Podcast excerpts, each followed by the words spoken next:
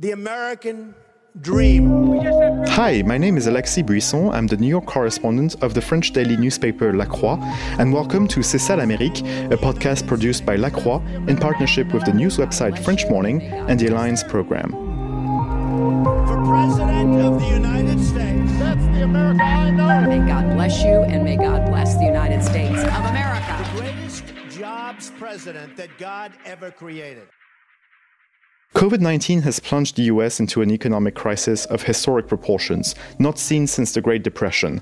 Unemployment has shot up from 3.8% in February, its lowest level in the post World War II era, to over 14% in April, a record for that time period. How quickly will the US rebound? Is it as resilient as President Trump says it is? We've asked those questions and many more to Joe Stiglitz. Among many things, he's a Nobel Prize recipient in economic sciences, as well as an economics professor at Columbia University. If you know French or want to practice it, please note that this episode is available in French too. Bonjour, Professor Stiglitz. Hello, Professor Stiglitz. Thank you for agreeing to uh, be part of this uh, podcast. Um, and speaking of uh, the US economy and the state of the US economy today, I was wondering, in your eyes, what uh, the pandemic had actually highlighted or uh, what it actually says about the state of the US economy. The first, uh, the large inequalities in our society, particularly health inequalities, but also the weaknesses in our systems of social protection. We have realized that large fractions of the American population live paycheck to paycheck. And when they get sick, there's no paid sick leave. And so they have to go to work if they possibly can. And that, of course, helps uh, uh, contributes to the spreading of the disease. One of the reasons America has uh, performed so much more poorly than other advanced countries. This is not an equal opportunity uh, virus. It goes after people in poor health conditions, and not a surprise in a country, the only advanced country that doesn't recognize the right of access to health care as a basic human right. There are many people with health vulnerabilities.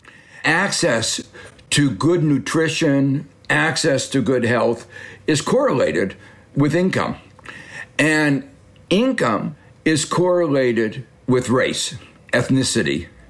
So it has exposed the divisions in our society across income levels, across education levels, and uh, across race and ethnicity.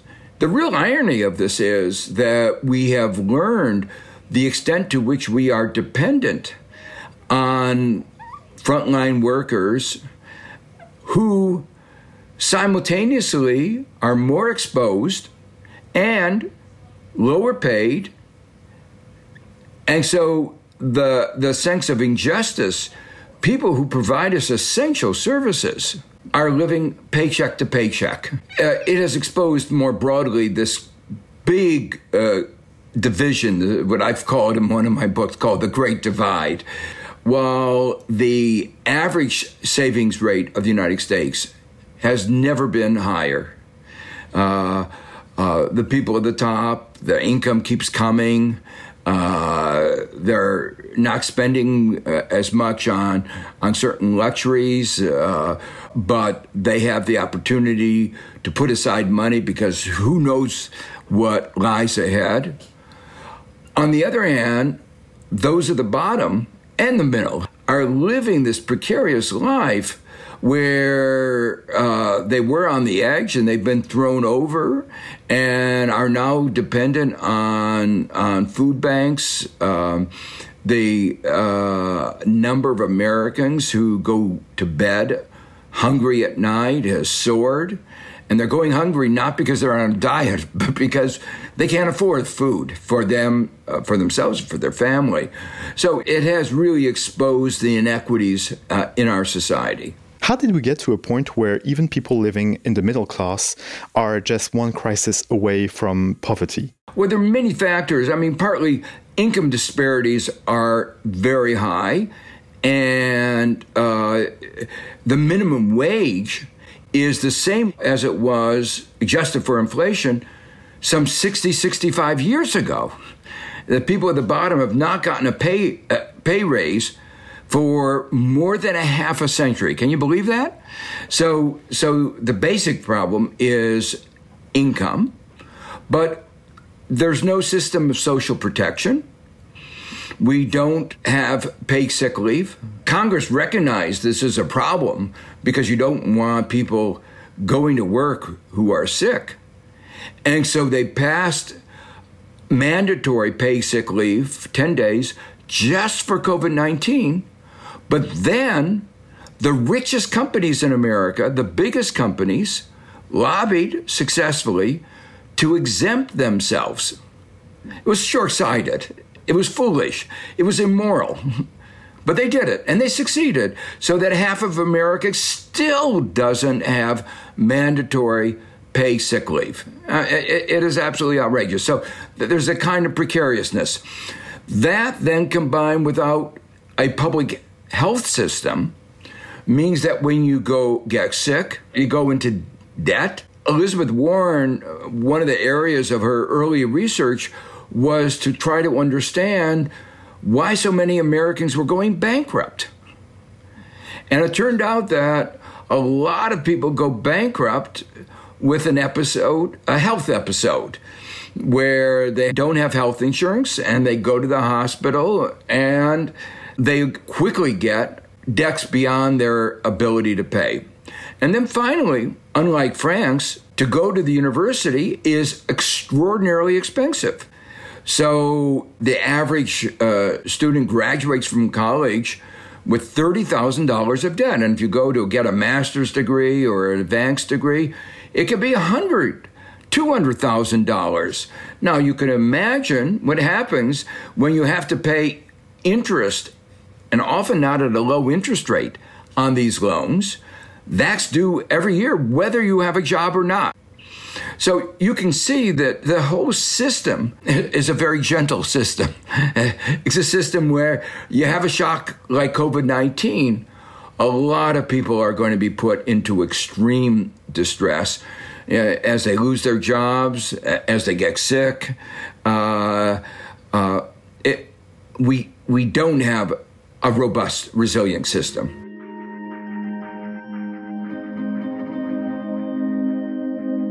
Course, I'd like to ask you about the government's response uh, to this crisis, but I'd like first to come back to something you said earlier. Help us understand why wages have not gone up in a significant way uh, when the economy had been uh, creating so many jobs. Well, that's a big question that I've spent a lot of time studying is why is America the country with the highest level of income inequality among the advanced countries.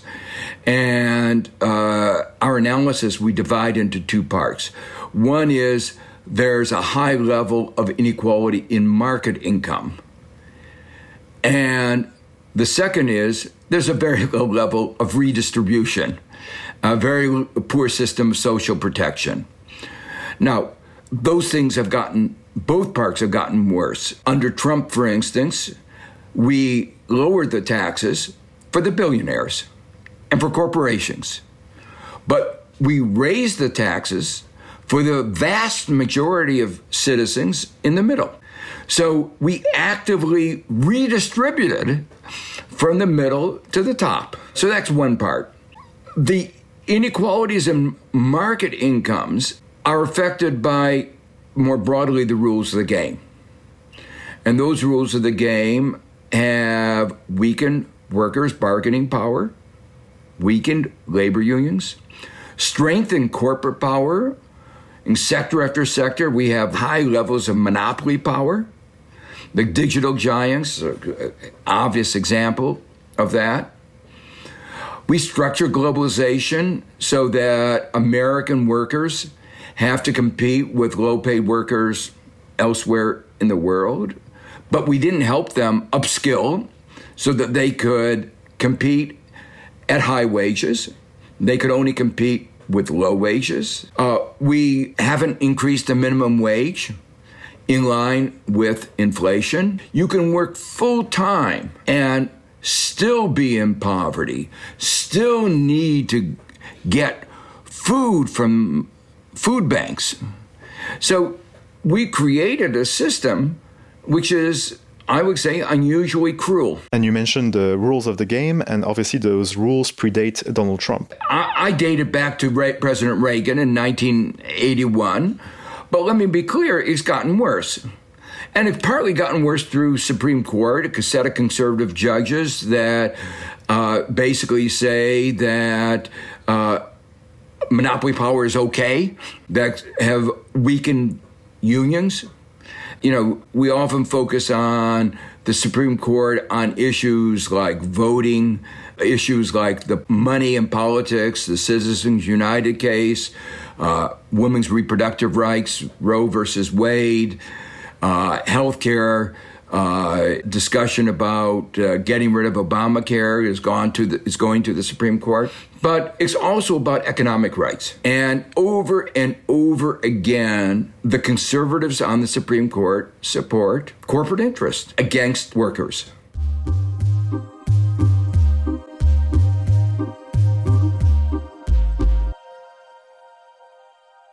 Help us understand how Donald Trump's policies have uh, impacted the US economy and uh, how responsible they are of the decreasing unemployment that we were seeing up until now. So, for the most part, the reduction in unemployment was just a continuation of what happened uh, under Barack Obama. It was the recovery from the 2008 9 crisis that Obama inherited from the previous Republican President Bush. In fact, in the first three years of President Trump's administration, before COVID 19, the pace of job creation was actually lower than in the corresponding years in Obama. So it was a continuation, but a slowing down of that recovery. But Trump did some things that did stimulate the economy at great risk to the future. What he did was there was a tax bill, a cut for corporations' taxes in December of 2017. While it did work a little bit in 2018 and 19 to have higher growth, higher employment than there otherwise would have been, even before COVID 19, the effects were attenuating, diminishing, so that the forecast before COVID 19 for 2020 was that growth would be anemic, down to two, less than 2%. So um, the growth was weaker, but there was a cost to this sugar high, to this stimulus. And that was, people said, we would be less prepared to respond to any crisis that we faced because our deficit was so much higher. It was a way of goosing the economy, but not in a sustainable way. The tax cut for the corporations did not lead to more investment. So it didn't strengthen the nation's balance sheet. It left us with a first time trillion dollar deficit in peacetime, not in recession an economy we're running a 15, 18, 20% deficit to GDP, you say that's a banana republic. What do you think of the recovery measures uh, and the support measures that the White House has taken? Well, he expected, he said it was going to be a V shaped recovery. There was widespread view, and which he was not the only one, that after a short shutdown, we'd be back to normal by the beginning of June, end of June at the latest. The response packages were designed for that kind of V shaped recovery. Well, you know, we're in October, and it's very clear that the pandemic has not just disappeared uh, it's very clear that the pandemic will be with us almost surely for months and months to come. Now, a lot of people lost their jobs in the very beginning.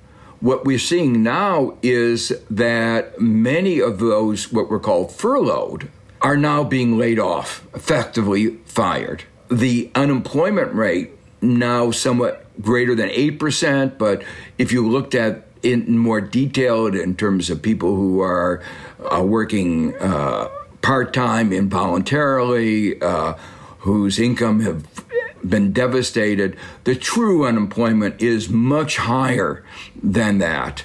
Uh, and we're beginning to get a glimmer. The last month's data show personal income falling significantly because the president did not manage the pandemic well, did not manage the disease well we are in a more precarious economic situation. Can you take us through some of the cascading effects of the crisis and how it will uh, spell out on other sectors like uh, housing? We, we know, for instance, that uh, millions of renters are uh, facing eviction and uh, moratoriums are in place right now to prevent that from happening. But obviously, uh, moratoriums will not last forever. Yeah, in the beginning, people focused a great deal on some sectors of the economy that were directly affected airlines, hospitality, restaurants. They didn't focus uh, as much on some of the sectors that would be affected in the fallout in the second round. So, for instance, I'm in a sector, the, the knowledge sector, the university, school sector. It's one of the sectors where people come very close in contact with each other. And it is being devastated. But there are other sectors. You mentioned uh, the housing sector. You would call this a disruption of enormous magnitude.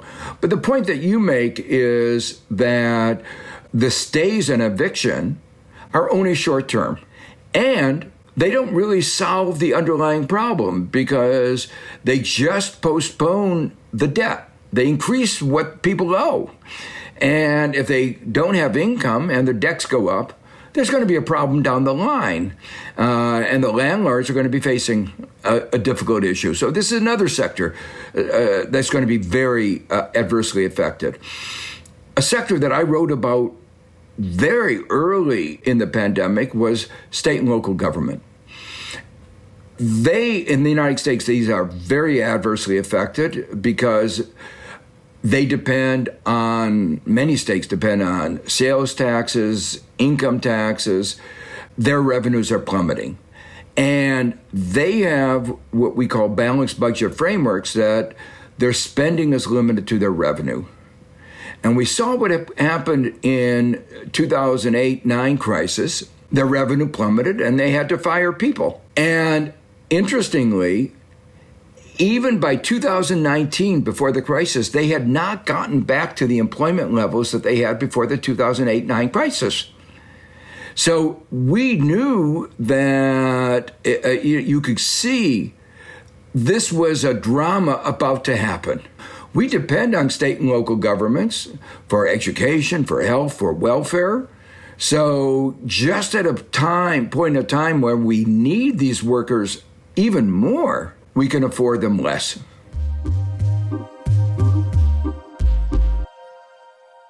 During the Democratic primaries, we saw uh, Senators Bernie Sanders and uh, Elizabeth Warren uh, put uh, forward proposals to create a wealth tax. What do you think of such proposals? Polls show that 70% of Americans and even very large fractions of Republicans supported it. So Americans, by and large, realize we have this great divide, and I think the pandemic, as we've been talking about, has made it even more evident. So I think there's a broad consensus that this is a problem that we have to deal with. There is not consensus, unanimity about the best way of doing it. A wealth tax is a good solution.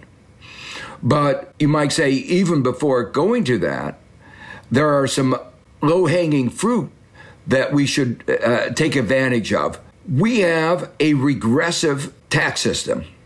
The people at the top pay a lower percentage of their income in taxes than people below. That's outrageous. The very first order of business is to make sure that all these loopholes that riddle our tax code, we get rid of that.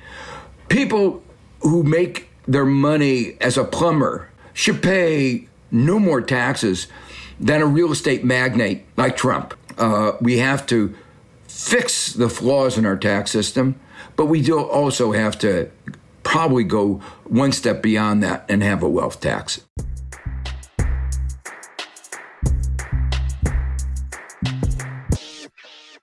We're seeing more and more young Americans saying that they have a positive uh, vision of the word socialism or socialist. Do you think that that means that the US will become more, uh, more and more of a welfare state in, in the years or even the decades to come? Very much so. If you look at the polls, young people, two to one, support the view, sometimes three to one, support the view that there should be universal access to health care, higher education should be affordable for everybody that we have to have a better system, of social protection. So I think there's a, a broad consensus uh, in the country among young people about the tenets of what you might call a society with better social justice, better, more racial justice, ethnic justice, and a recognition that really all these aspects of, of justice are interrelated. What do you think of Joe Biden's economic proposals? I think he's advocated a, a, platform, a program that touches on every one of these issues uh, health, education, uh, the caring economy, uh, making sure that care workers get a decent income. Uh, the people who, in one way or another, have, you know, been the frontline workers in COVID nineteen, uh, that we now realize uh, how dependent we are on them. Uh, so it, it, this is at the core of what he's doing. We haven't talked about uh, uh, addressing the problem of climate change, which is another issue that is very, very strongly felt by especially our younger people, but a majority of Americans. Um, so I think you know uh, raising the minimum wage. You know, you, it's a big agenda. But I think he he has identified a a core set of issues that really will move America away from uh, the disaster that it's been over the last three years.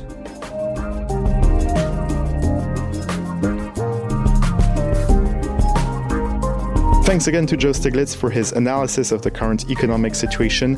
Thank you for following uh, this podcast. Merci et à bientôt, as we say in French.